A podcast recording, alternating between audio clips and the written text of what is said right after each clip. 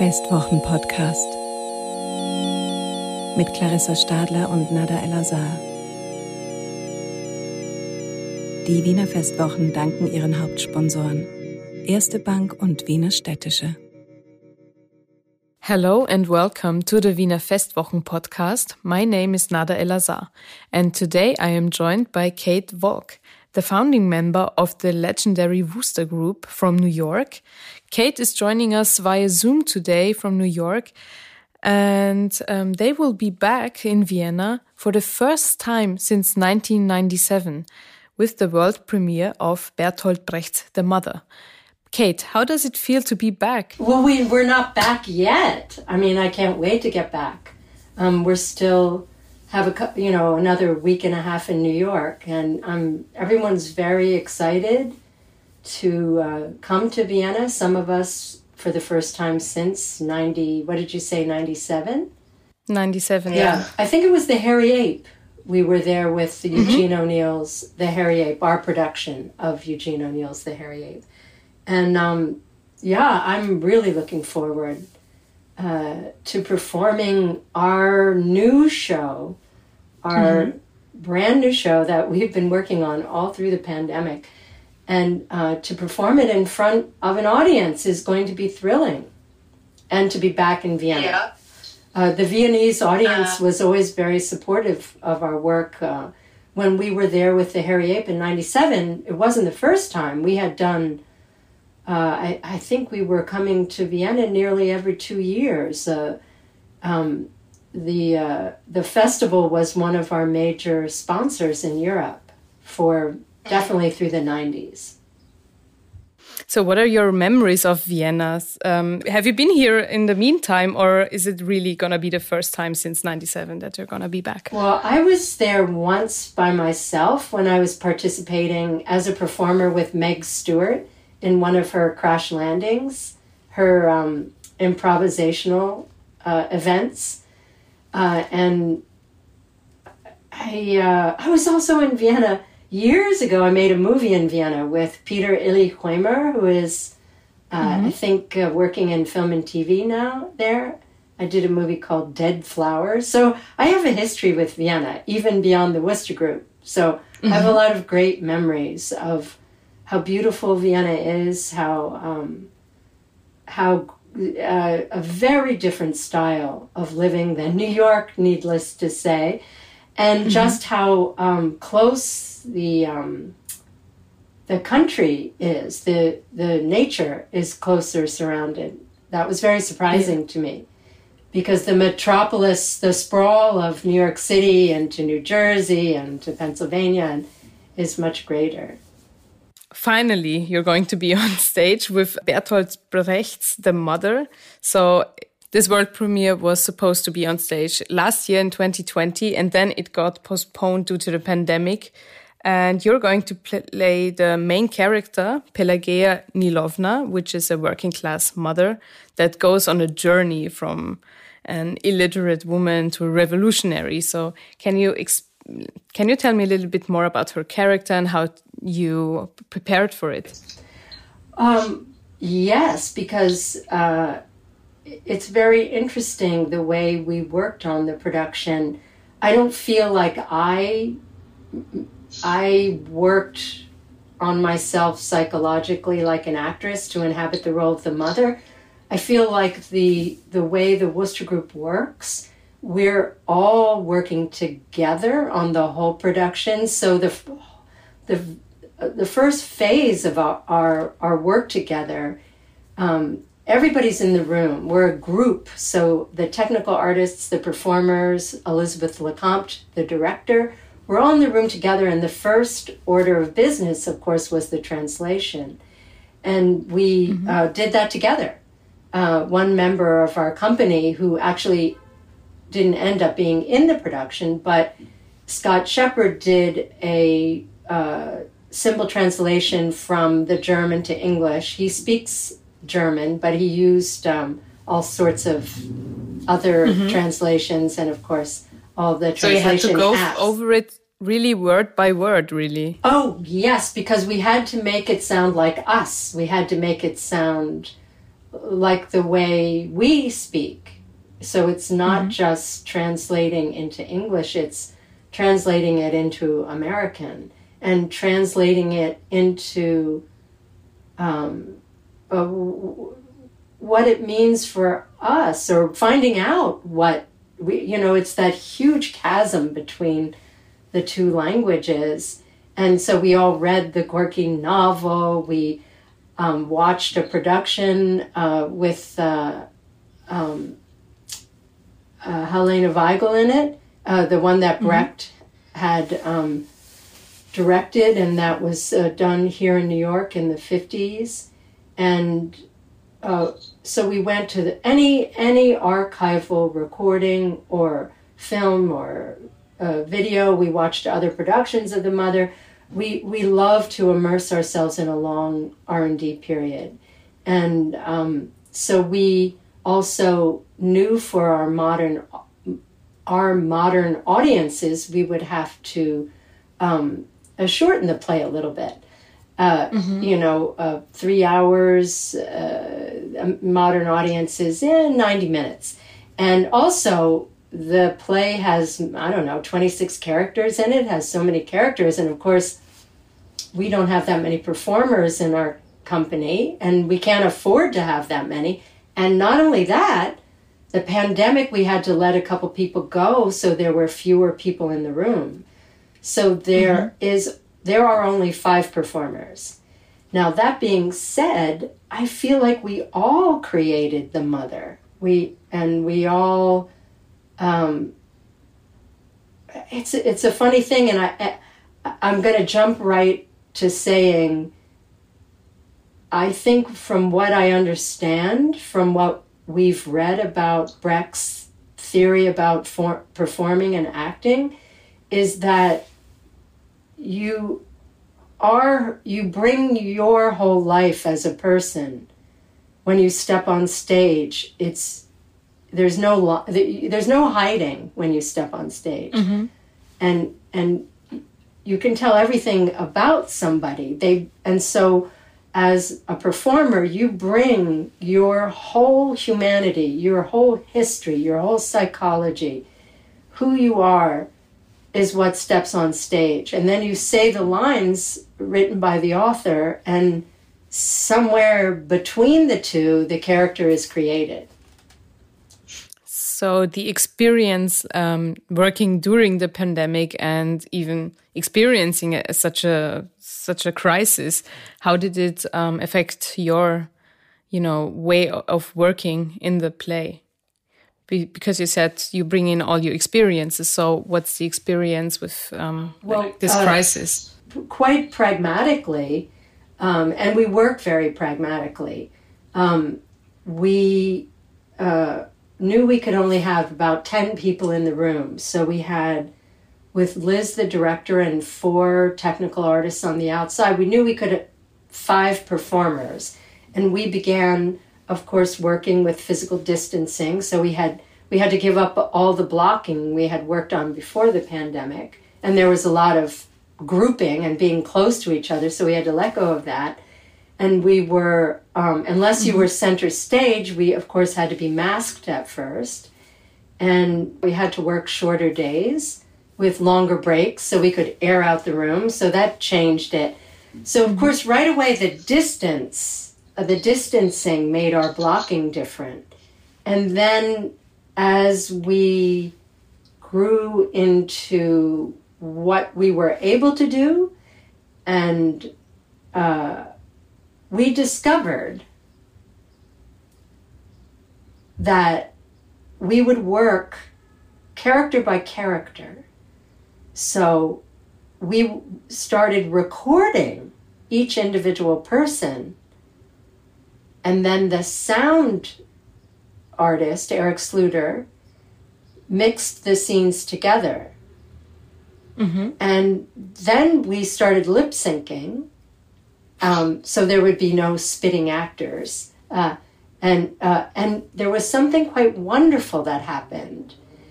And through this process of recording, editing together, mixing with the music, up going back and changing a sentence for tone or meaning or changing the word if it wasn't clear. We developed this process of recording and it beca- became very layered. And the mm-hmm. um, task of lip syncing became extremely pleasurable because it allowed us to um, have uh, the text almost as a mask. The, the text also out there in front of us. And so there was that wonderful um, thing that happens, that alienation that happens when mm-hmm. somebody's lip syncing. And of course, you can, it's not easy. You, you can get better and better and better at it. And, um, and we were working with also a lot of uh, 1930s gangster films.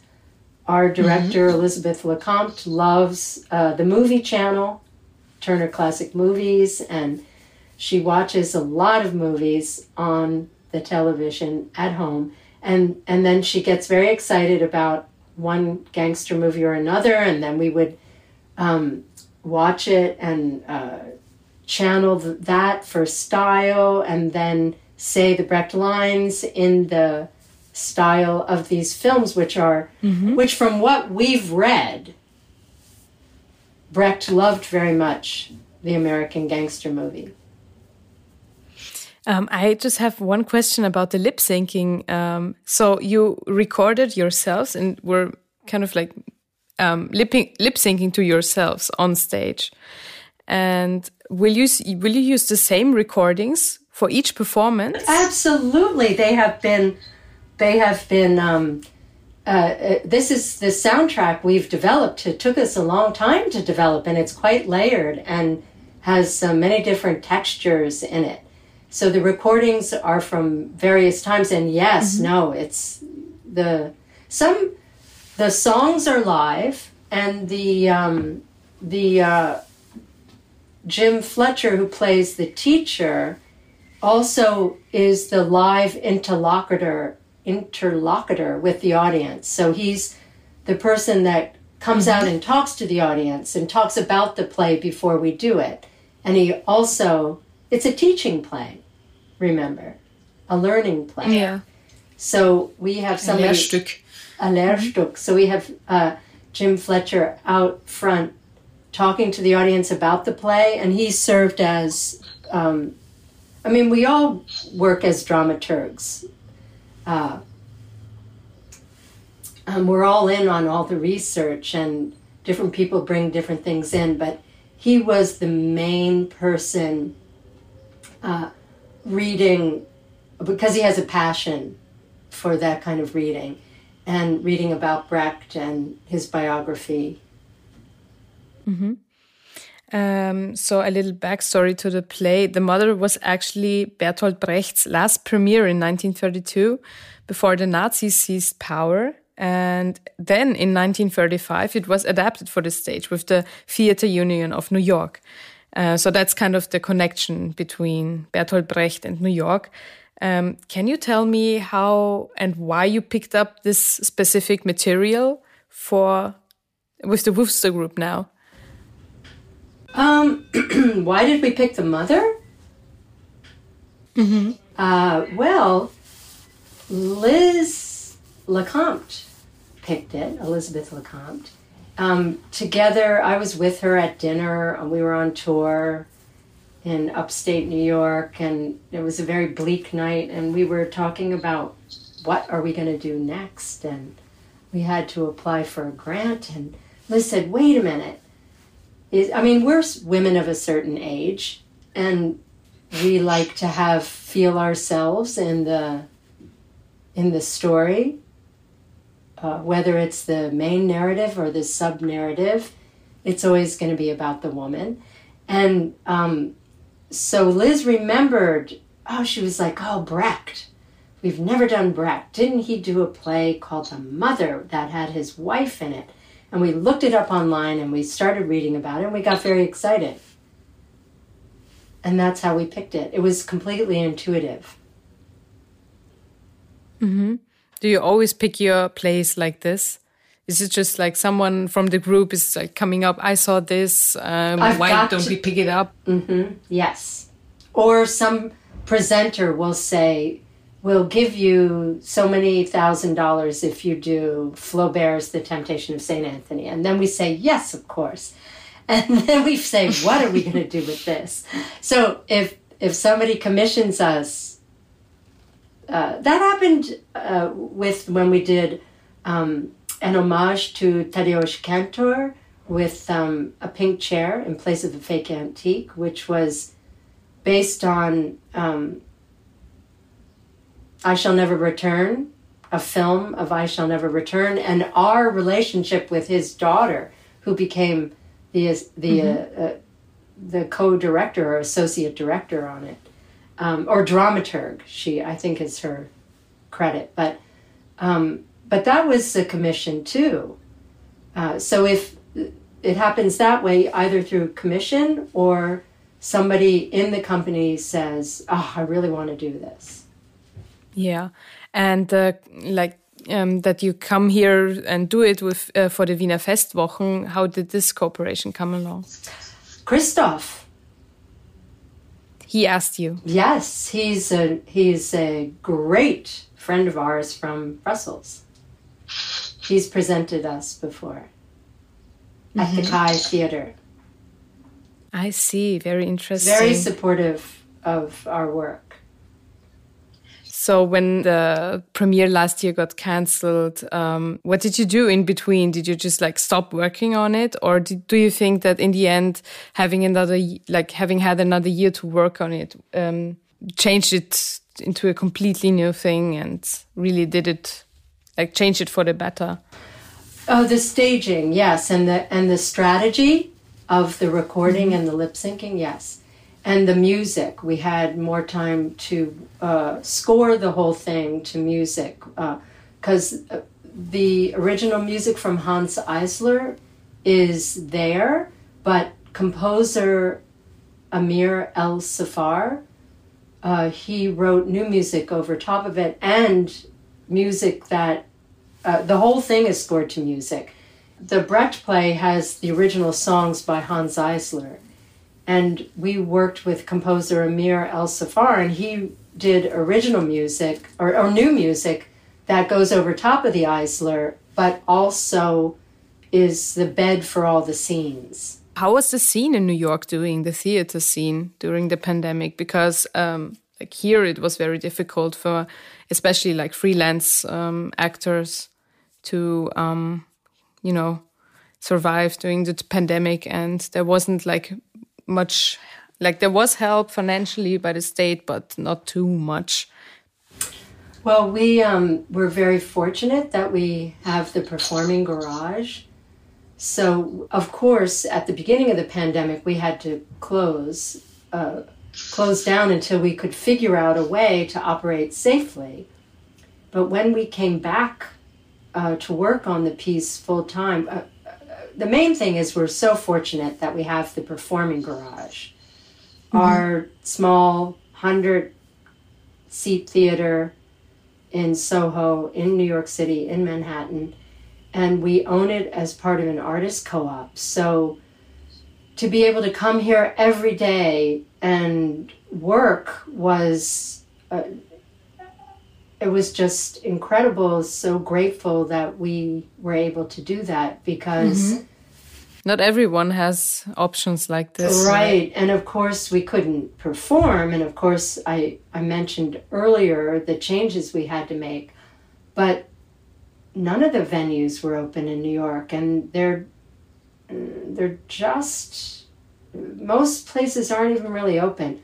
I mean, the big mm-hmm. theaters mm-hmm. I think are going to open. The big commercial theaters will open in September. I don't think we'll perform here at the garage until October when we get back. We have another tour in September. So, um, yeah, it's a lot of people did online events. A lot of people in the smaller theater companies made their archival work available online, but mm-hmm. It's not the same thing. I know. I had a, I somebody interviewed me and uh, and they said, uh, "Are people going to need a small? Are people going to want to go to a small theater anytime in the near future?" And I'm like, "Oh, gee, that's a good question. We'll find out." But we're, you know, mm-hmm. we don't have the same kind of support from the state. So uh, I imagine, I don't know. I it's gonna, it'll be interesting to see who's still standing and who comes back with uh, work in the fall. So what I think really what is really interesting, you have like the Wooster Group was in is still in the same garage as it was from the very beginning on. Yes. Uh, otherwise, we wouldn't be able to work the way we and do. We don't pay rent to a landlord. We pay maintenance to an artist co-op with three residential loft mm-hmm. buildings mm -hmm. that originally had artists, painters for the most part. So that's really fascinating that it's so rooted where it very like to to its very beginnings and also you i mean i believe you were uh, just a young student when you joined the group and you have been appearing in i think every performance Almost, yeah. I think Almost all but one, yeah. So, can you imagine having done anything else than that? Like coming out of like coming out from acting school and then I did, yeah. Well, I, joining this group when and I sticking saw, with it. When I was twenty one and I saw the work of the Wooster Group, Elizabeth LeCompte's work, I there was I just it was incredible. It was the best thing I'd ever seen. So I had no question of um, what I wanted to do. I wanted to work with this company. So I started making things for Liz. I didn't even, I, what I liked about the Wooster Group is that it was a group. It was a group of people and everybody did everything. And without having a name for mm-hmm. it, uh, now I would call it communitarian anarchism. But I didn't know that at the time. At the time, it was just the most exciting work I had seen, and I wanted to be a part of it because there were no divisions. Everybody worked on everything. I mean, there was definitely Liz was the director on the outside and the visionary, but um, it, it, was the it was the most exciting room I had been in in uh, the New York performance world. Mm-hmm.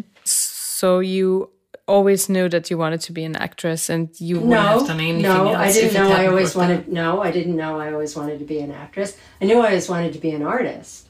Mm-hmm. I knew I wanted so, to make things and I knew that I didn't have the ego to be an actress. I did go to acting school, but I thought, well, I had a great time, mm-hmm. a fabulous time at school, but I sure don't want to be an actor because I have to go out and audition and and try and get work. I did not, I just needed a place to go every day to make things. So when I saw the work of the Wooster Group and I met Liz and she said to me, What can you do?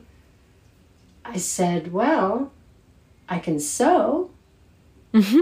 So you started there as a seamstress? As, I started, not even that specific. I started as assisting her on making things and shopping for props and transcribing tapes and uh, you know taking care of the record album collection and uh, i moved in upstairs at the garage until i could get paid. It was a very different time in new york as you can well imagine. Time yeah. is different time is different now than it was then and time is was so different during the pandemic. Mm-hmm. i think time is the thing that changes the most. But, people don't um, change. yeah. people still are have the same desires and passion and it's time that changes. That's true. So when can we welcome you in vienna? May 29th May 29th. And then we'll and have to quarantine for five days. My guest today was Kate Valk. She is going to come to Vienna with the Wooster Group to perform Bertolt Brecht's The Mother. Um, it's going to be a world premiere. And yeah, thank you, Kate, for your time and this very interesting conversation.